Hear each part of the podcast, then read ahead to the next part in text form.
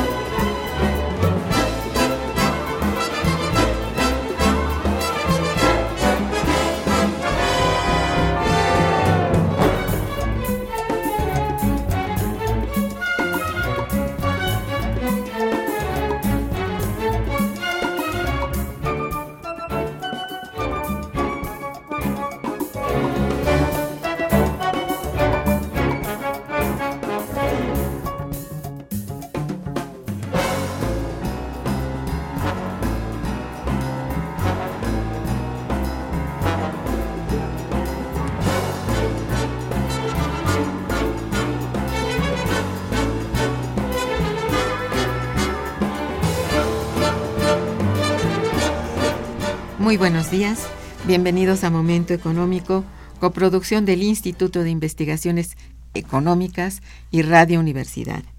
Les saluda Irma Manrique, investigadora del Instituto de Investigaciones Económicas, hoy jueves 7 de abril de 2016.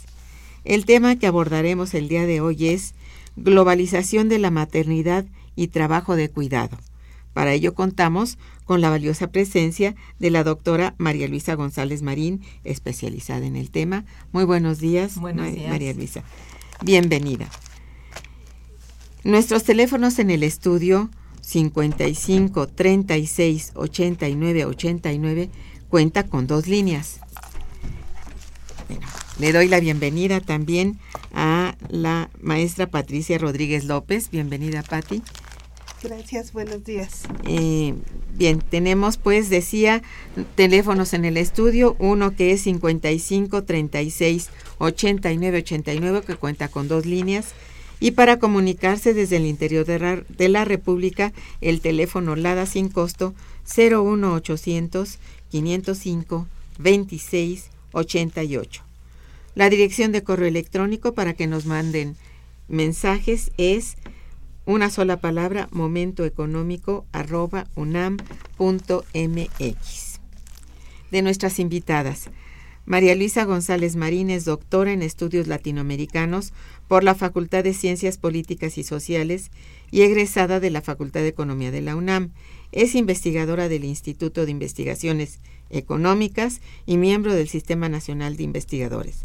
Sus líneas de investigación y grupos de trabajo han sido costo de los salarios en la industria automotriz en México, 1990-2011, empresarios migrantes mexicanos en Estados Unidos, impacto de las maquiladoras y las transnacionales en el crecimiento de la industria manufacturera en México, 1990-2011, empleo femenino en el sector servicios, mujeres empleadas en la banca. Entre sus publicaciones destacan el costo de la mano de obra en la industria automotriz y sus estrategias productivas y de reciente eh, publicación que pronto presentaremos aquí es justamente globalización y dinamismo manufacturero México y otros países emergentes.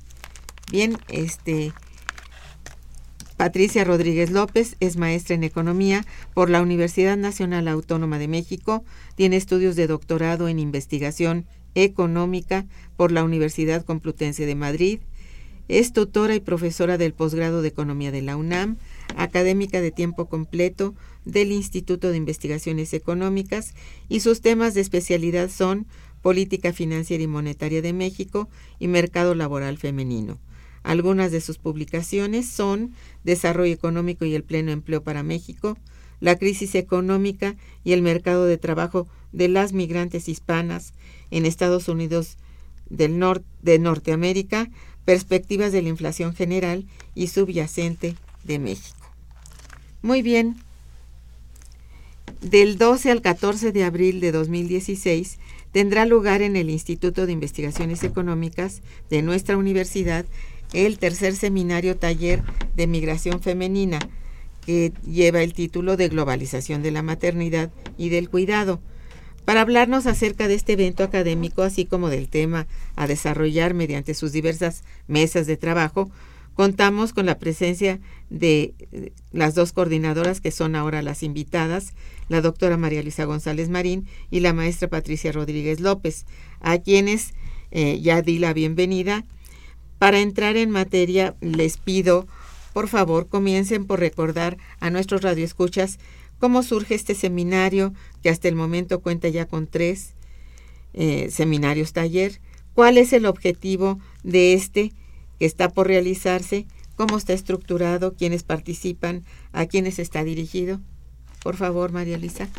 Bueno, este seminario es el tercero ya último que corresponde al proyecto que tenemos nosotros sobre este que se llama empleo, género y migración entre la austeridad y la incertidumbre.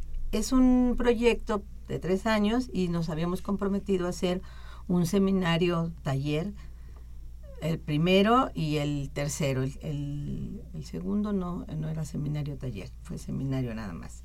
Entonces, la idea de esto es, bueno, ir eh, primero penetrando en el tema, que ya teníamos cierta, digo, ciertos estudios sobre mujeres, eh, sobre todo en el mercado laboral. Y eh, las mujeres políticas, otro tipo de enfoques, ¿no? Así, pero sí, sobre todo en la mujer y se trata de con la perspectiva de género. Pero este, este seminario quisimos hacerlo sobre el tema que está ahorita, digamos, podemos decir, eh, de moda o de más importante, que es el seminario, el tema del trabajo de cuidado de las mujeres. Es decir, el trabajo que hemos realizado todas las mujeres a lo largo de nuestra vida y de nuestra historia, y, pero ya en un, eh, como parte de un sistema capitalista y su inserción y la manera en que el desarrollo del capitalismo, se puede decir, y las eh, diferentes crisis que se han tenido, va, han ido cambiando este mercado y la incorporación de las mujeres implica obviamente el trabajo de cuidado. Pero ya bajo otras características. Eso es lo que queremos un poco tratar, ver cómo, cómo se está resolviendo este problema del trabajo de cuidado de las mujeres en, eh, que trabajan. Por un lado, es a lo que nos hemos enfocado más. Aquellas mujeres que trabajan... Como cuidadoras. no, no. Aquellas mujeres que trabajan en general como asalariadas o como empresarias por tu cuenta, como sea, y que tienen el problema, o tenemos casi todas, de con quién se dejan los hijos, quién los recoge, quién los lleva a la escuela, los horarios que tienes. Y siempre la mujer ha tratado de acoplar un poco su este, vida laboral con su vida de cuidadora, ¿no? O sea, de cuidar a los hijos, a la casa, el trabajo doméstico. Y a medida que el capital va planteando, como estamos viendo en esta época, la este mayores exigencias a las mujeres, ¿no? Por supuesto, mayor carga. Mayor eh, exigencias en el trabajo, horas extras, este, mejor preparación, em, a veces hasta acceder a ciertos puestos importantes implica una serie de arreglos que tiene que realizar la mujer en el trabajo cuando puede. Y cuando no eh, las historias son muy terribles pero ahí están. Entonces cómo se está resolviendo el problema del trabajo de cuidado de las mujeres ese es por un lado y por otro lado el vamos a ver también el trabajo de cuidado de las mujeres que trabajan en trabajo de cuidado. A lo que me refería al principio. También, en esas dos, una y otra, pero este, este seminario en particular está enfocado al problema de la migración de las mujeres migrantes que van a países más desarrollados a este, cuidar niños y ancianos. Entonces en el seminario están varias ponencias que hablan del cuidado de las mujeres hacia los ancianos, que se utiliza mucho en Europa, eh, también en Estados Unidos, este tipo de, gente que va allá, de mujeres, y el trabajo también hacia los, el de cuidado, que van a cuidar niños también en otros países, porque sus mamás trabajan todo el día y no pueden atenderlos. Ese es el objetivo, bueno, el planteamiento de todo lo que se va a ver aquí, ¿no? Es decir, ese, esas diferentes formas, diferentes enfoques, pero está ahí. Y el objetivo, bueno, es ir, ir trazando ese, ese, yo diría que esa manera de ver el trabajo de cuidado, ambos, el que realizan las mujeres por un salario y el que realiza en su casa con sus hijos y la bronca que tiene en acomodar su horario y su trabajo de cuidado con su trabajo de eh, asalariada. Eso es lo que más o menos se está tratando. Muy bien.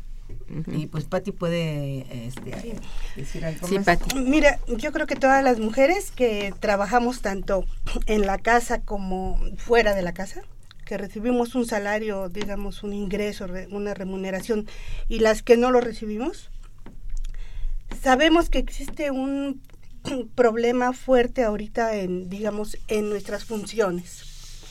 Pero ha llegado a tal el límite que a nivel mundial esto ya se ve, eh, digamos, internacionalmente con la migración.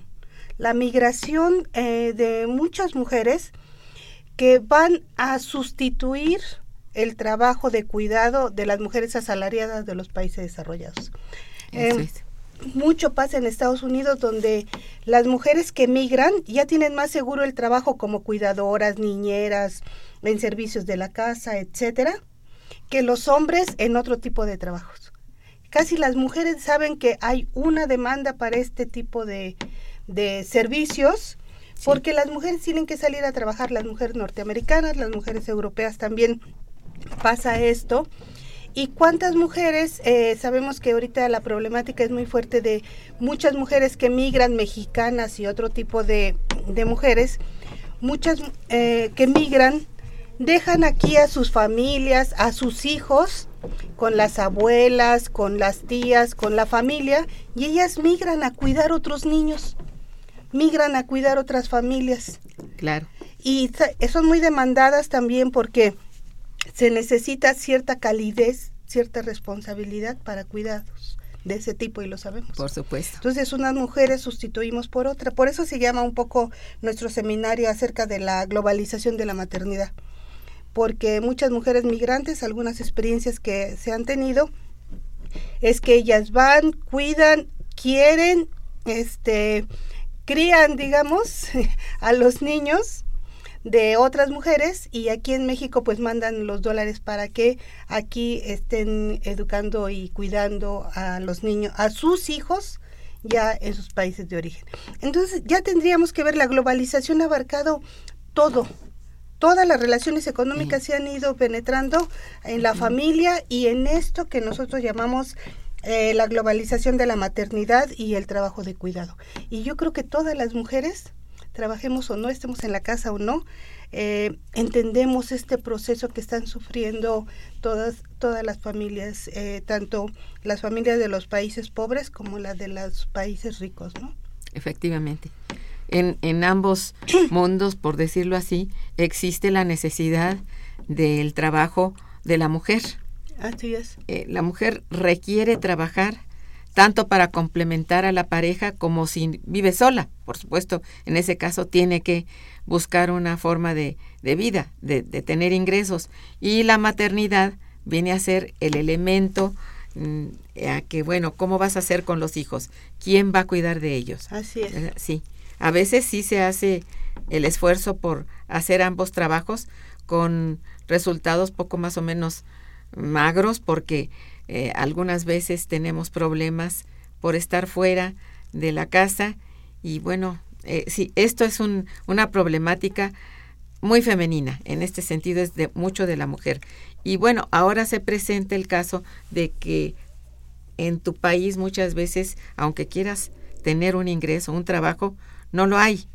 Entonces, las mujeres que migran buscan justamente ejercer ese trabajo que normalmente, bueno, tendrían que hacerlo con su propia familia. Es, es complicadísimo, ¿eh? Pues sí, mira, prácticamente que es, bueno, como buenas economistas quisimos llevarlo a la estadística. Sí.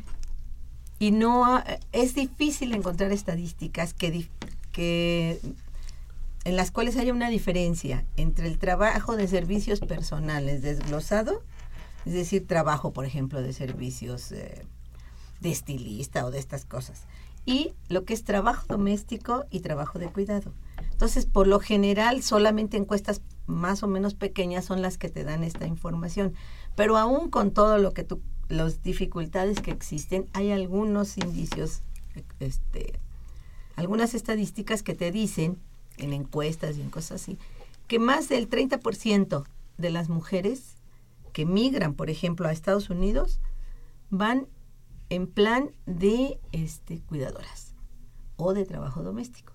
Que a veces se confunde porque sí cuidan al niño, pero aparte les hacen comida y hacen otras quehaceres de la casa y se mezcla el trabajo doméstico con el trabajo de cuidado.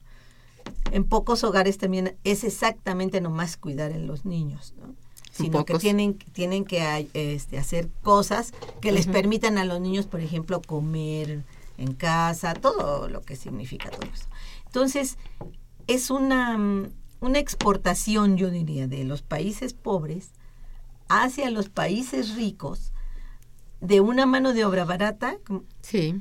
que está ahí para que ellos resuelvan su las mujeres puedan las que pueden pagar resuelvan su problema de cuida, de trabajo de cuidado o sea que aquí vamos estamos viendo un fenómeno de que que se da también aquí en México pero bueno estamos hablando ahorita de la migración esas mujeres que se incorporan al trabajo y que necesitan que les cuiden los hijos, están resolviendo su problema con el trabajo de cuidado de otras mujeres. Sí. Y el, es, un, es un círculo, ¿no? Que se va resolviendo. Si yo quiero resolver o a mejorar todo lo que tenga que ver con el trabajo cuidado y lo voy a contratar a otra persona, mujer, que me haga ese trabajo. Entonces, y ella, allá la mujer que cuida, por lo general deja a sus hijos con, con sus mamás o, sus pues hermanas o su familia, pero también contratan. Si, si hay dinero, pueden contratar a otras mujeres más pobres aún para que cuiden a los hijos de las mujeres que están cuidando, cuidando hijos. otros niños.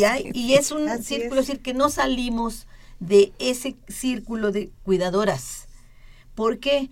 Y es lo que está planteado. ¿Qué solución podríamos tener a ese problema? Y ahí entran todas las propuestas que eh, se han manejado de una forma o de otra en que participe el hombre. Que la sociedad comprenda perfectamente bien que el trabajo de cuidado es indispensable, es parte de la reproducción de, del sistema y del capital, corresponde a todo este proceso y que se necesita que no caiga todo este esfuerzo sobre, o casi únicamente sobre las mujeres, sino que tiene que haber una serie de propuestas a nivel general, a nivel de Estado, a nivel de leyes, a nivel de cultura, a todos los niveles, es decir, como una, yo diría como muchas mujeres dicen, una revolución cultural ahí para convencer, obligar y hacer todo a los padres de esos niños a que te ayuden y a la familia en general, ¿no? Entonces, no ayuden, sino se conviertan en participantes de ese trabajo, ¿no? Entonces, a mí me parece que de los ponentes que hay aquí, muchos han trabajado ya hace mucho tiempo este, este tipo de trabajos que la migración de, al, cuidado de los viejitos en España, en eh, Europa, en Francia, en otros países, ¿no? Y entonces también este es otra población que tiene que verse. Pero ¿qué propuestas se dan? Un, yo digo, un caso es el trabajo del cuidado de los niños. Por el trabajo de cuidado de los ancianos es otro problema. Es otro problema que hay y que van muchas mujeres de Sudamérica a Europa a hacerlo y muchas mujeres mexicanas también a atenderlos y muchas de ellas son enfermeras también. Entonces todo este problema tenemos que irlo juntando, yo diría que es lo que intenta el seminario, todas las visiones que hay sobre este problema para ir qué propuestas están planteadas o qué hacer o qué nos conviene hacer como mujeres y como sociedad en este sistema. ¿Que es difícil? Sí, porque ahorita lo que manda es la corporación, la, el capital, y ellos quieren que tú trabajes lo más que puedas y no les importa el tiempo que te ocupes en ello, ¿no? Ciertamente. Entonces ahí está. Es como contrates, ¿no? Independientemente de tu problemática. Así es. Eso como que lo dejan, eso no, eso yo no soy este hermana de la caridad, quédense ahí, ese problema no me compete a mí. Mi problema es que ustedes rindan porque yo tengo que rendir también cuentas al ejecutivo, al que sea, ¿no? Sí, es, así? Sí. Ni nadie, pues todo el mundo se va pasando la bolita y no importa. Desafanando. sí.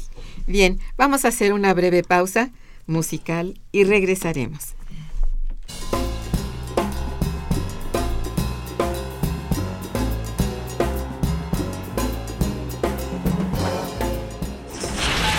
Está escuchando Momento Económico.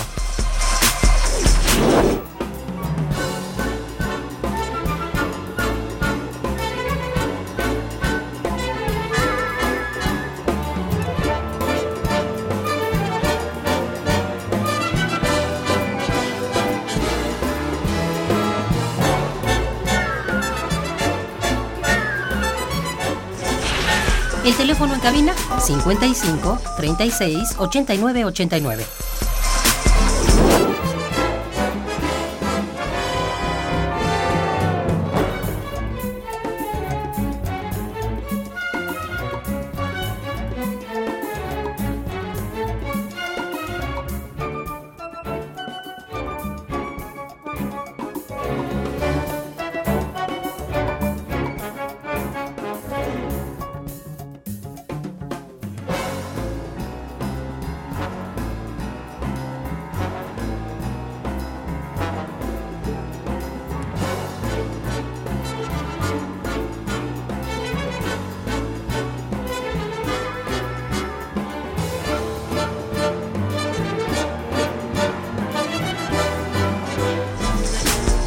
Continuamos en Momento Económico.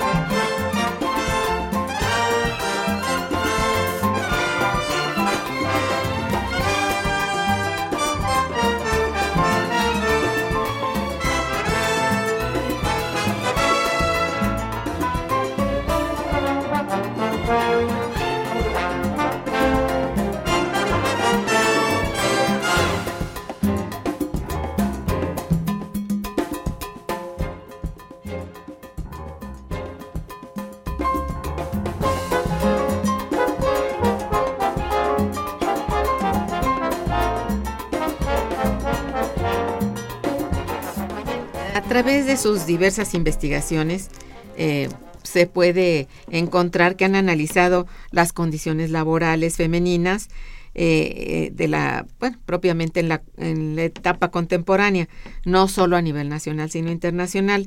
En el caso de este seminario taller, llama la atención que antes que todo toman en consideración ese fenómeno migratorio femenino, como lo anuncian, ¿no? Y bueno, ¿qué tiene que decirnos al respecto? Estrictamente del movimiento migratorio. Patti.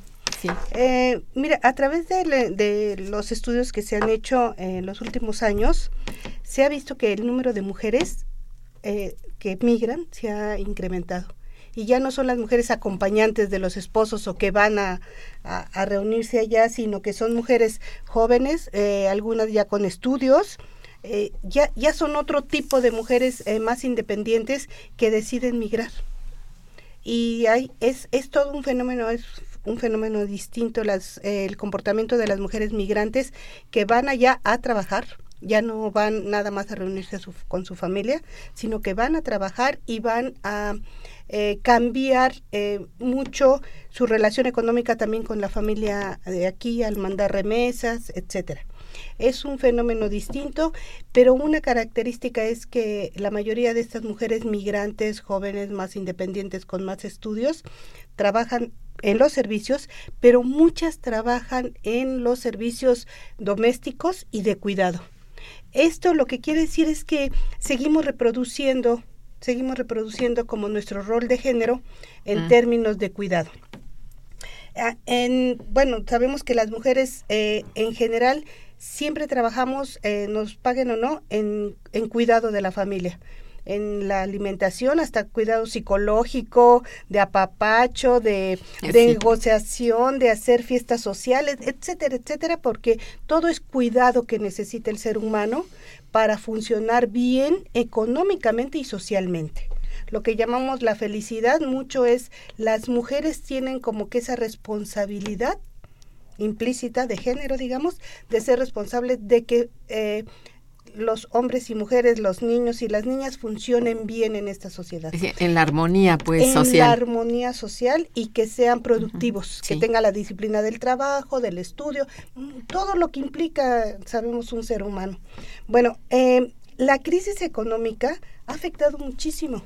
Ha ¿En qué sentido? muchísimo porque si las mujeres se están incorporando, las mujeres siempre ganan menos que los hombres. Mm. En todas las sociedades, ¿eh? Pero en algunas, eh, si sabemos que aquí los ingresos salariales son bajos, en países como los de nosotros, en México especialmente, no ha existido un incremento del salario ni del ingreso para los trabajadores, para las familias de los trabajadores, y las mujeres tienen que incorporarse. Aparte del cuidado que ya lo tienen como una función de género, también tienen que trabajar y, mm, canalizar ingresos, digamos. Y esto se ve también a nivel internacional. En, eh, recuerdo que hace como dos años en Italia se aceptó una ley donde sí se les ayudaba a permanecer a los migrantes en Italia siempre y cuando eh, probaran que eran cuidadoras, cuidadoras y de gente mayor y casi las latinoamericanas, peruanas, ecuatorianas, todos estos se van a Europa a cuidar a los ancianos, a los viejos y bueno, pues les pagan en euros y demás, ¿no? Entonces mm, se está modificando y la migración de las mujeres está reproduciendo este rol de género, pero eh, a su vez está integrando a las mujeres a cuestiones económicas de migración y eso está implicando también nuevas remesas, pero también transformaciones de las familias que dejan aquí, esas mamás, que se las dejan a otras mujeres también que tienen que cuidarlas. Y eso, aunque eh, parece difícil de entender, pero sí modifica todas las relaciones económicas y sociales y familiares, tanto de los países eh, desarrollados como los países en desarrollo. Eh, ¿Tú en qué forma observas este fenómeno? ¿Es beneficioso, digamos, para las familias que reciben esta ayuda de cuidado, que contratan a estas mujeres que migran de sus países? ¿Es el efecto es de beneficio? ¿Es, es bueno? ¿Lo sienten eh, positivo? ¿O simplemente lo resuelven y ya? Yo diría que es un problema bastante complejo. Sí. Porque cuando tú hablas, como decía Pati aquí, cuando tú hablas de trabajo de cuidado, sobre todo, en general a los ancianos también, pero explícitamente en los niños, no es solamente un trabajo que tienes que cumplir y ya. Hay, Es un trabajo de sentimiento, eh, donde tienes sentimientos, emociones y todo. tú vas queriendo a esos niños cuando ya llegas allá y te pones a trabajar, porque es una relación. Es una relación entre humanos, de emocional, de cuidado, de tenerlo bien, de enseñarle ciertas cosas. Es más complejo, ¿no? Y aquí entra una contradicción, yo diría, eh, muchas veces que es importante tomar en cuenta, si quieres, esto se mete uno un poco en problemas medio psicológicos, pero la madre siente, y eso es muy frecuente, que la nana le está quitando el cariño del niño, porque el niño con la convivencia cotidiana, etcétera, etcétera. Quien lo viste, lo baña, lo, cuida. quien lo cuide. Yo he visto, por ejemplo, personas que sí hay una persona que les cuida, es una mexicana en Estados Unidos, les cuida el niño o los niños. Y cuando la mamá sale, los niños no dicen nada están acostumbrados a que la mamá se va y ellos se quedan. Pero cuando la nana sale y se queda la mamá, los niños se quedan llorando. Entran en conflicto. Entran en conflicto, ¿por qué? Porque ellos quieren que se quede, con ella han convivido y ya sabes que la convivencia entre los seres humanos con cariño es lo más importante y ellos no se van a dar cuenta que voy a lastimar a mi mamá o que va a decir. Y entonces hay una especie de competencia en algunas mujeres en las que yo digo que son que están más situadas en la realidad no existe, pero en las otras sí. Y las he visto decir, no, no, no, es que ella me quiere, como que le está robando el cariño del hijo. Y ahí, ahí hay un conflicto que nosotros no nos vamos a meter en eso, porque no es nuestro campo, pero que hay que tomar en cuenta. Eso implica una serie de cambios en la familia sentimentales, emocionales, económicos, etcétera. Ahora, la familia que esa mujer está dando un cariño a unos niños que lo reciben y lo y lo, lo comparten con ella y está dejando fuera a sus hijos en otro país en otro país, cierto, en que pueden ser tratados bien, pero que siempre hay el estigma de que tu mamá se fue, no tienen mamá por lo pronto en, la vida cotidiana y eso impacta también porque es un problema de sentimientos, no solo de dinero, también de sentimientos y de emociones. Si les toca, bueno, gente cariñosa, etcétera, si es la abuela, pero si es alguien que también la, a ellas la contratan y les pagan, yo he visto en los pueblos que se da eso también, ¿no? Les dan poco dinero porque como viven cerca, pues a veces no pagan pasaje ni nada de eso para ir a cuidar un niño, pero se da. El los niños aparecen ahí en la comunidad como niños que no tienen mamá. Su mamá no puede venir, etcétera, etcétera, y tienen que comprender todo eso. Entonces, es otro conflicto el que hay ahí. Claro que hay gente que te dice, no, pues es que se, vuelven delincuentes y se vuelven... Sí, por la eh, falta de la madre. Se meten al narco. ¿no? Mm. no, no es, no es una relación completamente directa, pero que hay una afectación, sí. Pues sí. Hay una afectación ahí. Y finalmente los niños resienten, esa falta. Esa falta. Y en el caso de las otras, una, una autora que menciona todo esto, nos dice, los niños también, cuando ya crecen, cuando tienen cierta edad, son, ya las nanas ya no son necesarias, entonces las despiden, ¿no? El niño se queda también con esta Imagen. Y con esta imagen y con una falta de cariño de la persona al que estaba él acostumbrado a tratar. Es, eh, no es solamente un conflicto, claro. Y ella te dice, ¿quiénes eran los más perjudicados? ¿Quiénes son los más perjudicados en todo esto? Mm. Los niños de los países pobres. Son los más perjudicados. ¿No? Porque los otros al menos cubren esa carencia con la nana que va a cuidarlos y que desarrolla ahí toda una serie de su, su deseo maternal, su forma de cuidarlos, hasta la conservación del empleo, tratando bien a los niños, que no se, ¿no? Mm. todo lo que tú quieras.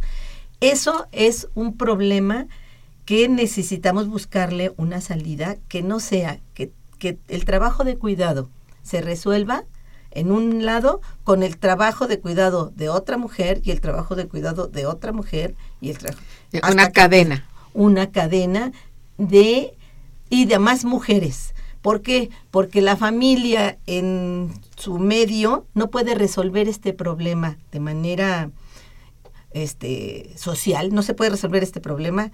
A lo mejor lo puede resolver individualmente algunas familias, pero el grueso no lo puede resolver porque de otra manera tendría que reducir su, su tiempo, tanto el hombre como la mujer, de trabajo y hacer un mm. acuerdo de que tú trabajas así, de que yo me quedo estos días y tú estos, alguna forma de hacerlo, salvo algunos países ya más avanzados tienen este, estas legislaciones que ayudan, que comparten el trabajo, pero de ahí Sí, Mira, yo creo que también esto se refleja mucho en toda esta, este, esta situación que vivimos ahorita de crisis. Todavía es una prolongación de la crisis económica. Yo digo, que esto es internacional. Y entonces vemos que las migras, eh, los procesos migratorios son de un complejo terrible. Realmente hay un proceso migratorio mundial en el que están afectados muchísimas personas, muchísimos hombres, mujeres y niños. Y yo creo que, eh, por ejemplo, este, este problema que el año pasado tuvo mayor resonancia, pero que hoy sabemos que sigue, que es la migración de los niños solos de Centroamérica y de México. Ahorita es el que, problema. Que, se, que van solos con todos los peligros que sabemos que implica. Realmente los padres los mandan llamar, pagan su traslado en las peores condiciones, pero es resultado un poco de esta situación, de esto de que las mujeres están migrando para hacer eh, trabajos de cuidado y dejan aquí su trabajo de cuidado. Pero no es porque quieran, no es porque quieran dejar a sus hijos ni a sus familias, ni porque renuncien a cuidarlos. Es algo que tenemos socialmente las mujeres definido en nuestra eh, determinación de género sino porque se necesita el dinero. Las remesas que se mandan, sabemos, 24 mil millones de dólares, la cantidad que pueda presumir el Banco eh, de México, sabemos que eso es parte de la subsistencia elemental de las familias que las reciben. No son un ahorro, son para consumo básico de las familias, para que los niños y las abuelas coman aquí en México en muchas partes rurales y urbanas.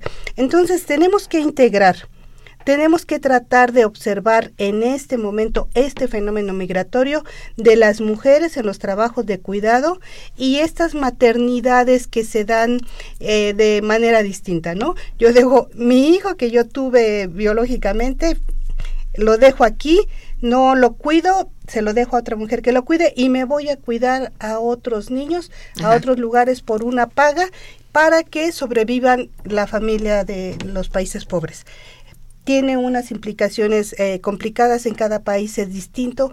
Las eh, rutas migratorias son distintas. Unas se van a Europa otros nosotros nos vamos a Estados Unidos pero también sabemos que de África y de otros lugares se van a igual eh, a Europa etcétera. lo que vemos ahora por los conflictos bélicos en, en Medio Oriente es. bueno es es pavoroso y allí bueno yo creo que el trasfondo eh, bueno, no porque seamos economistas, es básicamente económico, aunque bien implicado con lo social. Por eso se le llama globalización de la maternidad, en el sentido de que el capital que está se está expandiendo, está metiendo todas sus leyes y sus normas. ¿Qué hay en el en el eje de este problema?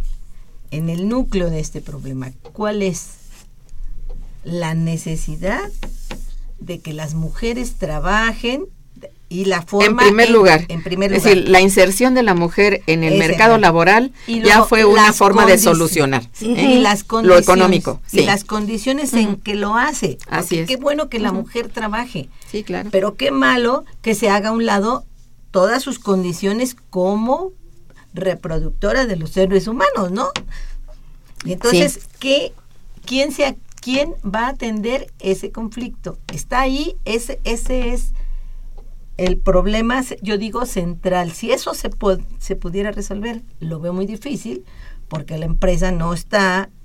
Vaya, mira, no, no es cosa de empresa. es empresas. El eh, o empresas. Es el trasfondo económico todo. Es decir, lo que mencionaba hace un momento este Patti sobre la crisis. Cuando la crisis se vuelve sistémica, es que ya vaya, volver los ojos atrás o tratar de resolver lo de momento no se puede. Arrastras toda la problemática de la crisis, ¿eh? en donde el cambio de, digamos, de, de actor, de la, la, la, actuación de la mujer en la economía cambia sustancialmente por necesidades y cambia sustancialmente en el momento en que se ubica. Entonces eso, eso es un este, este problema de la migración femenina sí fue un problema, no siempre ha sido un problema, siempre las mujeres también migran para, pero en la crisis se agudizó. Eso es. En la crisis se agudizó. En la migración siempre ha existido, pero la de cuidadoras no, esa masividad en que se ve la migración hoy Ahora, tiene que ver con otros Tiene que ver con la crisis, con la política que se ha, hecho ahora. Es geopolítica, es eh, geoeconómica. de gasto público, con todo lo que quieras. Ahí está. Sin embargo, bueno, aquí llega al punto en que, no sé, ustedes seguramente consideran, esto me, me parece de primer orden, que falta un marco jurídico en favor de, de, este tema que van a abordar en el seminario. Es decir, quizá el marco jurídico, no solamente el nacional, necesariamente el nacional, pero el internacional, tiene que tomar en consideración todo este cambio, este papel del género, ¿eh? porque si este no es considerado, eh, va arrastrando una serie de conflictos que se convierten en crisis sociales que no se le encuentra por dónde está, dónde se inició, nadie puede decirlo estrictamente, pero ya está dado, es un problema, como decían, muy complejo, se ha vuelto muy complejo porque no hay realmente una regulación tanto de los movimientos migratorios como de los derechos humanos, o sea, los derechos, yo digo en particular de la mujer, porque estamos tratando justamente de la mujer que migra, ¿no? Entonces creo que sí, y no sé si en el seminario de ustedes está contemplando este aspecto jurídico y haya alguien que vaya a tratarlo directamente, Patti María Luisa, no sé. Bueno, mire, es que hay varias experiencias. Cuando vemos que los países desarrollados, eh, específicamente, por ejemplo, Canadá, que pone un marco jurídico para aceptar enfermeras, eh, facilita esta situación para aceptar enfermeras que vayan a cuidar a, los ancianos, básicamente, modifican todo su, su marco jurídico para atraer cuidadoras. Los países desarrollados que tienen un eh, nivel de envejecimiento importante y que requieren de mujeres para cuidar, te digo, están modificando sus leyes para atraer mujeres del, de, de, los países pobres, pagarles en euros o en dólares, aunque les paguen muchísimo menos que los que pagan ahí, pero ni siquiera tienen una oferta de, de mano de obra en sus países y la, eh, digamos, hacen que migren de otros países. Entonces, pero esto sí tiene que regularse. Es muy importante internamente, no que los países eh, demandantes de esta mano de obra de cuidados modifiquen nada más su estructura, su estructura jurídica, y de migración, sino es importante que intervengan los países pobres y en desarrollo, digo nosotros con Estados Unidos, para regular este tipo de mercado. Eso digo yo. Porque, eh, ¿sabes? Les pagan poquísimo, son, digamos, informales totalmente el trabajo de estas mujeres y les pagan muy poco y aparte son bastante demandadas, ¿no? Entonces, te digo, muchas amigas se llevan a sus amigas, a sus hermanas, porque saben que hay trabajo allá, pero implica, bueno, todo lo que hemos dicho aquí, ¿no? No, sí tiene que regularse tanto en cuanto a, desde luego, la percepción de cierto tipo de salario, como también la obligatoriedad de estas mujeres de permanecer tanto más cuanto tiempo. Es, necesita contratarse en forma y esto requiere el marco jurídico que también lo regule, que se le dé, pues no sé, lo que deba este, ganar cada persona de acuerdo con los ingresos de la familia que lo contrata, de acuerdo con el nivel de, de sueldos y salarios del país, etcétera. Esto tiene que ver con lo internacional. Pues este marco debe ser internacional, sí, Marisa. Sí, yo, yo estaba viendo ahora en las, eh, los salarios para que se pagan a las trabajadoras domésticas, que incluyen también las de cuidado ahí, porque así viene la estadística. Cuidado y, y es, fíjate que es muy variable y según, según el, el estado y según cómo se muevan las cosas. No, hay un salario mínimo en Estados Unidos que es siete punto y tantos hay trabajadoras, por ejemplo, en California, en Nueva York, que ganan 8 dólares la hora, 8.5 la hora. Pero hay otras que trabajan en otros estados y en otras condiciones que ganan equivale lo que les pagan porque no les pagan por por este por hora sino por mes o por a 1.6 dólares la hora la hora Eh, bueno. Fíjate la diferencia. O tres punto tantos o cuatro. Es decir, es una, no hay que digan, y aunque exista, aunque exista un salario en un estado, porque ves que en Estados Unidos se maneja por los estados, ¿no? Tal estado Pues tiene tener- que ser, sí, ajá. puede tener su salario mínimo 15 dólares Ajá. y otro lo tiene en 7, ¿no?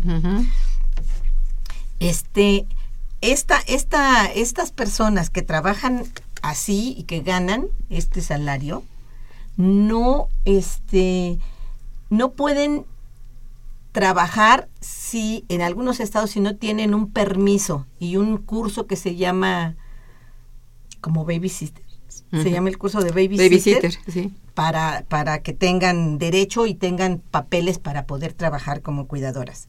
Pero hay, como hay muchos migrantes ilegales que no pueden acceder a todo eso, les pagan mucho menos.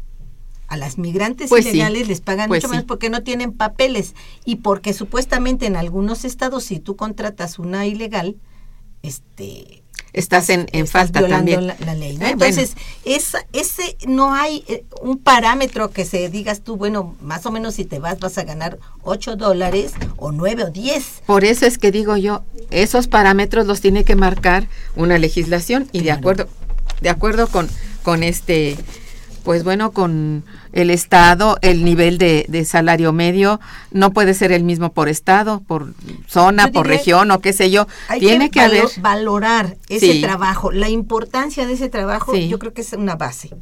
Y luego ver la, impor- la- digo, después de que veas la importancia, cómo lo vas a calificar ese trabajo y cómo cómo vas a, a marcar tú cuánto vas a pagar a un trabajo de esos, Mm. todo lo que implica y lo que lleva por hora. sí, así es.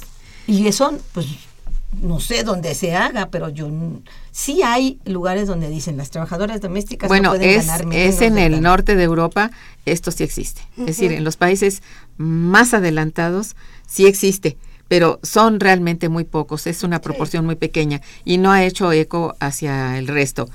Por eso digo yo, eh, tiene que haber ese, ese contexto internacional perfectamente trazado. Bueno, Porque si fin, no pasa lo que sí. está pasando ahora, ¿no? Ajá. De que van las mujeres a trabajar ahí, les pagan, les pagan menos. ¿Por qué? Porque también las familias en Estados Unidos han bajado su nivel de vida. Entonces también tienen que incorporarse al trabajo, pero no pueden pagar cosa? Sí. cuando es caro la- el trabajo de cuidado a, cual- a una persona que tenga todos papeles muy legal. Entonces van a contratar una ilegal que le pagan un poquito menos, ¿no? Y es, es parte de todo este proceso que estamos viendo de que pues la riqueza está mal distribuida, de que las Cada vez es más irregular, abajo sí. y que todo lo demás es cada vez es más la, la desigualdad. Esto habría que decirlo por adelantado. Vamos a hacer una breve pausa musical hermosa y regresaremos. Quédense con nosotros.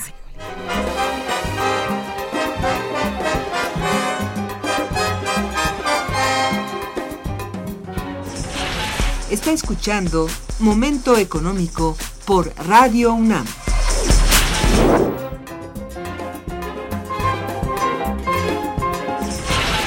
El teléfono en cabina es el 55 36 89 89.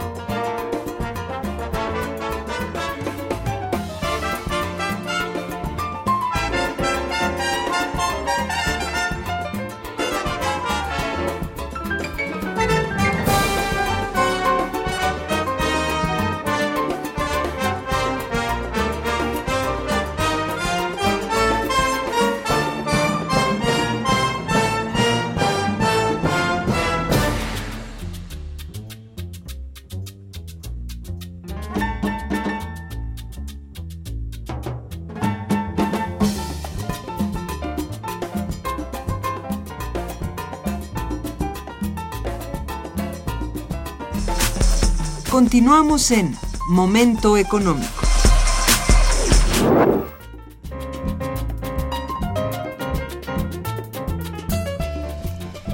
Bueno, miren, han llegado varias llamadas de nuestros radioescuchas que si me permiten ustedes voy a agradecer y, dar lectura a algunas dudas y algunas reflexiones.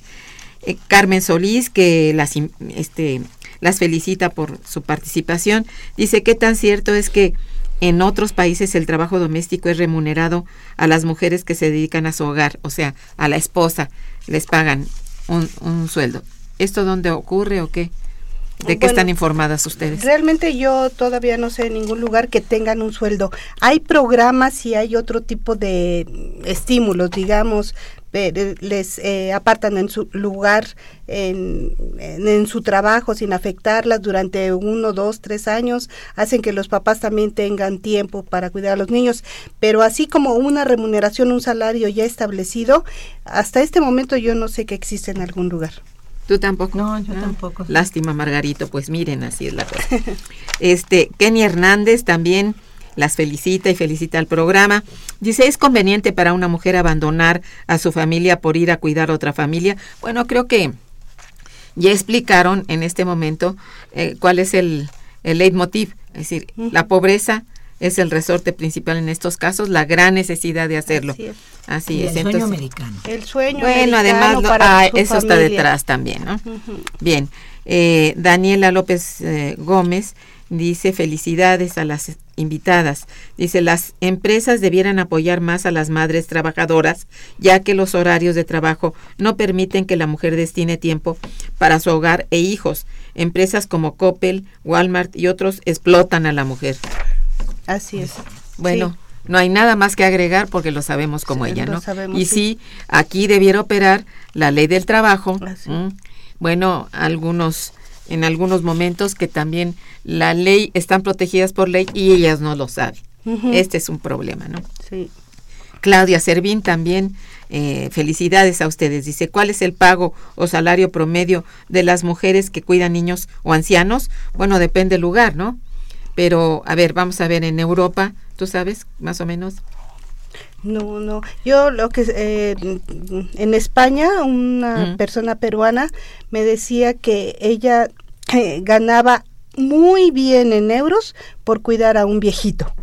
Nada Ajá. más cuatro horas en la tarde que no estaba la, la, la señora que la cuidaba, digamos la hija, y eh, le convenía muchísimo estar ahí cuatro horas diarias cuidando al viejito, bañándolo, etcétera, etcétera. Atendiéndolo, Y sí. eso eh, lograba mandar bastante remesas a su familia allá en Perú, ¿no?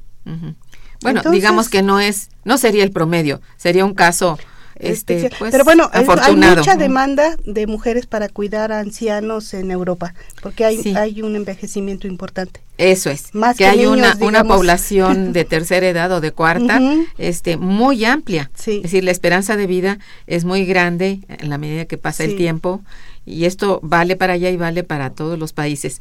Pero allá, pues bueno, tienen esa esa fortuna, digamos, de que sí pueden llegar y ganar más de lo que pueden percibir aquí. Sí. Y bueno, también a lo mejor allá cuidan ancianos y acá dejan a sus niños Ujú, o sí, a sus propias Pues madres no o padres ancianos, ¿no? Si no vas a tener que poner a alguien que te cuide a tu...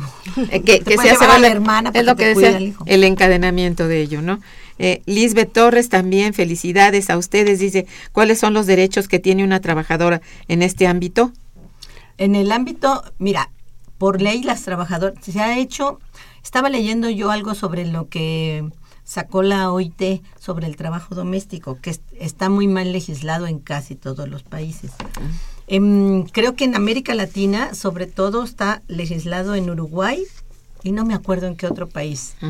En el sentido de los derechos que tiene. Se supone que en México también, no una legislación, pero sí hay algunas no- normas sobre el trabajo doméstico, las Sí. horas que deben trabajar, Ujú. el trato que debe darse, el que les paguen realmente un sueldo, porque luego no les pagan, la, la alimentación, los servicios, todo esto que se da. Pero la ley puede ser muy bonita y la realidad muy horrible. Bueno, sí dice también Lisbeth que eh, pregunta esto porque dice, porque muchas mujeres no saben sus derechos y los empleadores piensan que su función no es de cuidadora sino de sirvientas, ciertamente. Bien, Carolina Martínez también pregunta, ¿qué riesgos se corren en un trabajo de cuidadora de niños o adultos mayores? Bueno, Pues, Pues los riesgos son, por ejemplo, muchos. que se te caiga el niño y, y o el adulto mayor. o el adulto mayor y sepas perfectamente movilizarte para decir, oiga, aquí necesitamos el médico, co- comunicarse con las personas adecuadas para que todo esto no vaya a tener. sí, No es cualquier trabajo cuidar un ser humano. eso es. No, es de es muchísima responsabilidad. Una responsabilidad, Sí. eso lo sabemos pues todo, todo mundo, pero las Sí. que hemos sido mamás, más. Y las que hemos cuidado viejitos, También, o sea, sí, sí, y hay eh, el riesgo de accidente en los en la propia familia, ¿no? Y Bueno. sabemos que es un sacrificio casi individual, personal, el, el trabajo de cuidado hacia otras personas y implica nuestro tiempo, nuestros sentimientos, nuestras prioridades, eh, darlas a, a otra persona, ¿no? Eso es cierto. Bien, aquí Alejandra Galicia pregunta algo que si, si tienen alguna estadística sería bueno decirle. ¿Qué países son los más demandantes de mujeres cuidadoras? De niños y adultos o pues uno ancianos? de ellos es Estados Unidos. Ajá. Otros es eh, España, al menos es lo que sabemos, sobre todo de migración latinoamericana hacia.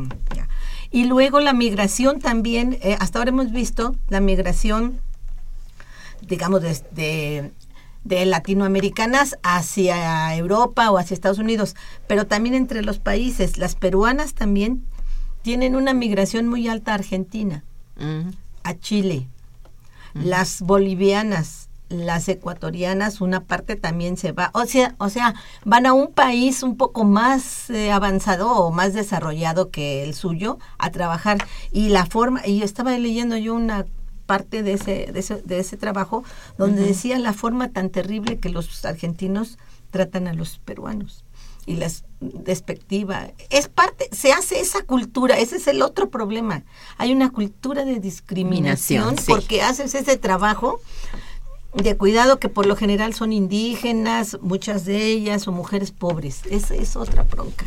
Ahí está planteado también. Eso lo recogemos de toda la nuestra historia colonial también. Bien, aquí hay el- el- una eh, reflexión de Ana Cuevas que dice, en Finlandia le pagan a la mujer un muy buen salario por dedicarse al hogar. Y en Alemania, cuando hay una separación, a la mujer le corresponde la mitad del salario del hombre con el que estuvo casada. Bueno, ese Bueno. es capítulo aparte. Pero que le pagan por, por dedicarse al hogar, no sabía yo esto. No, de- qué bueno que nos dice. Buen, Sí. buen, buen tip. Sí, sí debe de ser. Sí, hay yo también lo suponía países. que podría haber esto, ¿no? Jorge Grada pone el dedo en el renglón de que por favor repetir fechas y datos del seminario porque nos queda medio segundo. No, bueno, yo- un minutito por favor para hacerlo. Bueno, rápidamente. Es, el seminario se llama Migración Femenina, Globalización de la Maternidad y del Cuidado. Se va a realizar en el Instituto de Investigaciones Económicas de la UNAM del 12 al 14 de abril, eh, la semana próxima de este, de este año, obviamente. Bueno, eh, eh, para los que quieran asistir es gratis, ahí mm, es para el público en general y les pedimos que si quieren constancia de asistencia o algo, entren por favor a la página del Instituto de Investigaciones Económicas y ahí se registren previamente para eh, tener eh, acceso a la constancia. Las inscripciones son en http dos puntos dos diagonales 3w punto iiec .unam.mx, iiec.unam.mx y ahí se pueden ir a los eventos y ahí está nuestro seminario y ahí mismo se pueden registrar. Es- nos interesaría mucho tener muchísimo público. Creo que tenemos unos invitados excelentes internacionales y nacionales que tratan de abordar esta problemática. Son dos días, ¿con qué horario? Tres Son días. tres días, más o menos de 10 a 2 de la tarde. Muy bien. Bueno, pues encantadas de tenerlos, encantados todos nosotros de tenerlas en este programa. Qué bueno que van a realizar este evento, las felicito. Eh, por lo pronto, pues por toda la charla que hemos tenido aquí, nos hemos informado de cosas muy importantes. Gracias a nuestros radioescuchas, muchas gracias por su atención y sus preguntas. Estuvo en los controles técnicos Socorro Montes, en la producción Santiago Hernández y Araceli Martínez y en la coordinación y conducción una servidora Irma Manrique, quien les decía muy buen día, pero mejor fin de semana. Gracias.